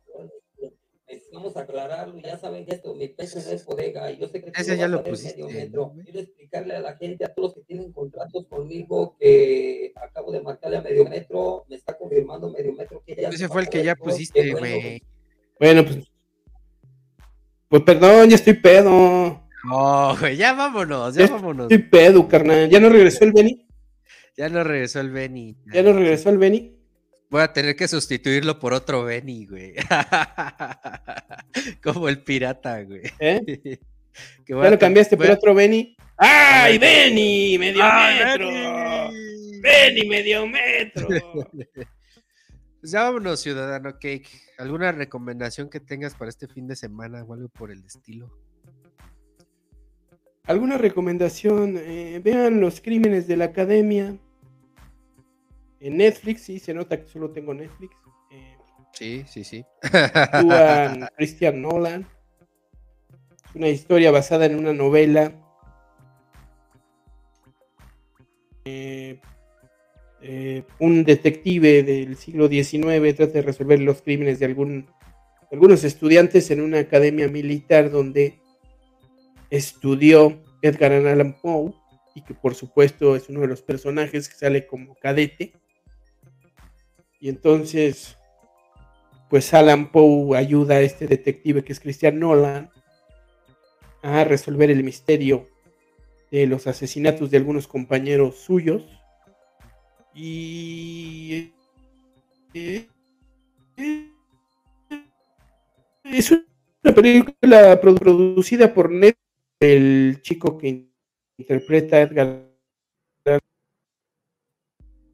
hace un muy. Entonces échenle ojo por ahí. ¿Y tú? Va, pues le, le echaremos ojo. Pues yo le, recomiendo que este. que estará bueno para este fin de semana. Pues eh, los partidos de la NFL van a estar buenos. Ahí este.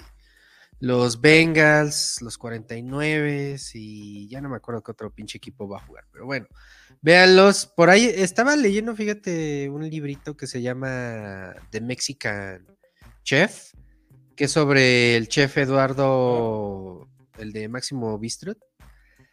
Eduardo Gutiérrez, me parece que se llama, sí, creo que es así.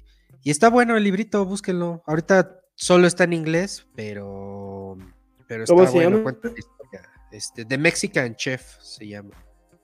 Búsquenlo, está, está bastante bueno porque pues, este chef que creó Máximo? Bistrot resulta que pues fue un chef migrante, o sea, él, su familia salió de Michoacán, se lo llevan a Estados Unidos y allá en restaurantitos como ayudante de cocina, pues va aprendiendo acá todo el, el la, la cuestión culinaria. Entonces, pues búsquenlo, está bastante bueno y, y cuenta una bonita historia.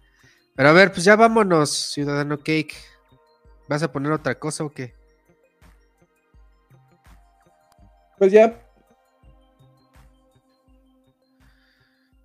Nos vamos.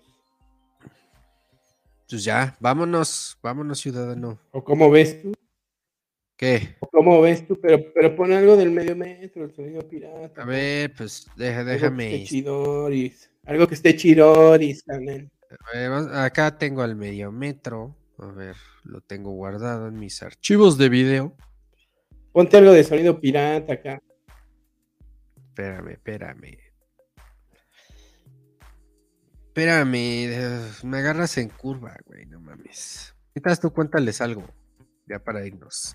Invítalos a darles like a nuestras redes sociales. Y esas cosas. A ver, medio metro, sonido pirata. Vamos a poner el nuevo medio No, metro. está mala producción, ¿eh? ¿Eh?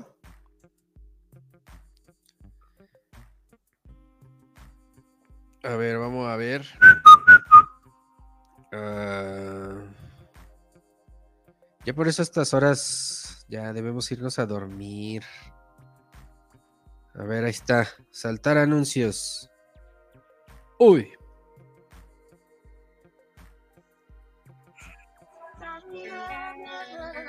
No sé si te estás congelando yo, por lo que estoy viendo en la señal. Eres porque se está congelando otra vez.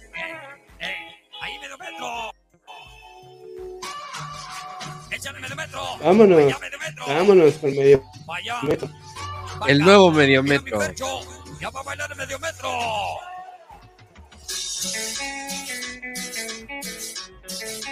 Échale medio metro. ¡Uh! Medio Son metro. las cámaras de DCTV y la fleximanía. Son los matagatos. Échale, señora Maricruz. Vamos a bailarla. Ahí medio metro. Eh, eh, eh, eh, eh, eh. Ahí medio metro. Avientan en Santa Fe Clan a las cámaras de DCTV medio metro. Eh, ¿Y te gustó el nuevo medio metro, Tatanka? a medio metro. Es, no sé, creo que Comandante, a ver cuándo llegan las luces. que me cae, bueno, no sé, güey, tiene su chiste el nuevo medio metro. comandanta. Como que tiene un encanto diferente el viejo medio metro. Como que ya no fue lo mismo, ¿no? Ah, güey.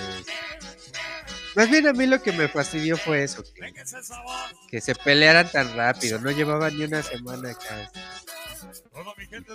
Valió verga. Apenas Bueno. una semana de fama y Una semana, no aguantaron una semana de fama. no aguantaron nada. Y nosotros tres años acá mentándonos la madre, claro. No, no, no se nos ha subido la fama porque no nos ha llegado la fama, obviamente. Exactamente. Obviamente, carnal. Al rato ya vas a querer tu programa, güey. Al rato voy a querer que me pagues, cabrón. Un explotador como el del sonido pirata. Güey, no mames. Ojalá yo ganara, güey. Ojalá a mí me pagaran. Güey, no ¿Cómo hacen la chamba? Chingón, chingón. Vamos chingón en la chamba. Ahí. Evolucionando poco a poco. Pero bueno, ya vámonos del tribuna de Necios. Ya vi tu reportaje, ¿eh? Ya, ya vi tu reportaje sobre Yasmín Esquivel. Ah, estuvo bueno, ¿no? Estuvo bueno. Chéquenlo ahí en Está Animal bueno, Político. está bueno. Todos los entrecejos de, de el caso de Yasmín Esquivel. Con entrevistas a, a, este, a especialistas en la materia, búsquenlo en Animal Político, ahí se los tuiteamos. Aunque luego el, el indio verde se enoja, porque dice que Animal Político ¿Qué se enoja el indio verde? Porque dice que Animal Político es de derechoso. Yo le digo, no, tranquilo, güey. Hay que leer de todo, cabrón, hay que estar informado. ¿Quién es? ¿Eh? Es del señor X. Es del señor X. Pero bueno, con eso nos despedimos. Hasta siempre medio metro, hasta siempre pirata. Vaya. Cuídate mucho, mi buen ciudadano feto. ¡Medio metro! Ah, Zapote. ¡Ah, medio metro! Y a ver si ya conseguimos un nuevo Benny. Va, pues cuídense todos. Esto fue. Ya consigo un nuevo Benny que sí trabaje. Luego las cámaras de Nexer TV. Y un Es nuevo que me gato. sus, su, este, sus recibos, güey. Y un nuevo calaco. Y no, no, pinche calaco así mandó su reporte, pero me mandó un audio, güey. Yo así de, ay, pinche calaco, Ay, güey. calaco. Ay, medio metro. Ay, calaco. Se- lo editaré y lo meteré al final de- de- del podcast como bonus track. Ay, medio calaco. Ese será contenido exclusivo para Spotify. El reporte calaco. El plus. El plus, güey. Pues cámara, cuídense mucho. Esto fue el Tribuna de Necios. Denos like, campanita ahí en YouTube. Síganos en Twitch. Tenemos que invadir Twitch, que todavía es un terreno virgen. Ya vi ¿Cómo que. nos, está, ¿Cómo nos está yendo el Twitch? Platícanos. Fíjate que Twitch podemos empezar a crecer chido, porque ahí todavía no está tan invadido como YouTube o como Twitter. Entonces, y hay muy poco, muy poca bandita que está haciendo contenido de este, de de ¿cómo se llama? Contenidos así politicones y análisis de, del desmadre, acá es internacional.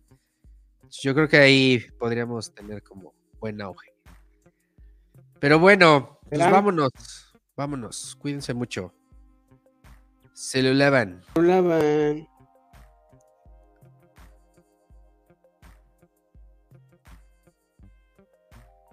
¿Qué tal, bandita, amigos de Tribuna del Necios? Pues estamos saliendo apenas de la estación de la línea 12 a Tlalilco. Eh, recorrimos todo el trayecto que se, se abrió de nueva cuenta hace apenas algunos días, el 15 de enero. Un poco menos de la mitad de todo el trayecto completo de la línea 12 dorada. La verdad es que no, tuvo, tuvimos ningún problema, no hay así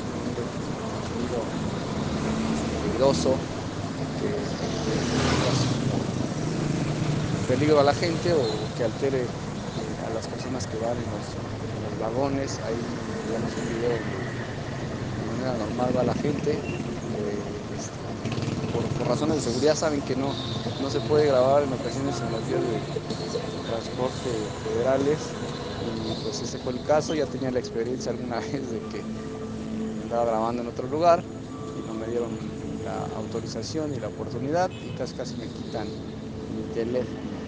Eh, pero bueno, no saliendo del tema, la verdad es que muy bien, ¿eh? yo lo veo muy problema, eh, no se tardó, no hubo retardo en cada una de las estaciones, vemos a gente, a niños, a familias de nueva cuenta inicia esta línea dorada. Y el trayecto que realizamos por la mañana mucha gente había mucha este, demasiada gente que va a sus trabajos a su escuela. es parte poniente muy este de igual forma funcionando de manera normal. No escuchamos nada extraño no vimos nada extraño. Vimos fue la presencia de la Guardia Nacional de bastantes que están resguardando estas estaciones, no solo de la línea dorada, sino de varias líneas, también presencia de policías auxiliares, bancaria, y de manera normal está de nueva cuenta funcionando este tramo de reabierto hace algunos días ningún problema. Hace algunos ah, días tuve la oportunidad de hablar con una persona de manera confidencial, me decía trabajadora de, metro y que anda todos los días ahí en, vagones, que para ella y para muchos conductores, que son las, las fuentes de, trabajo, que la verdad es que era como un tema de mantenimiento que no tienen como las herramientas adecuadas, que a veces tienen que utilizarlas demasiadas veces hasta en diferentes este, reparaciones que tienen que hacer a todos estos convoys o a toda la infraestructura del metro. Y también recordemos que pues, ya llevan demasiado tiempo, demasiado tiempo que fueron las aperturas de la, de la mayoría de las líneas del metro. Eh, y, es esta, que desafortunadamente no quedó. Llegado del principio pues estamos viendo las consecuencias pero de las demás eh, ella me hacía mucho hincapié que regularmente un, este, vagón del metro tiene una duración aproximada de 20 años que pues ya muchas estaciones llevan más de 20 años funcionando deben de cambiarse esas unidades Eh, falta de presupuesto pues no podemos decir que falte si hay bastante inclusive por estos hechos que se han suscitado recientemente en diferentes líneas estaciones del metro, eh, pues, quedó muy claro por, la, Claudia Sheinbaum que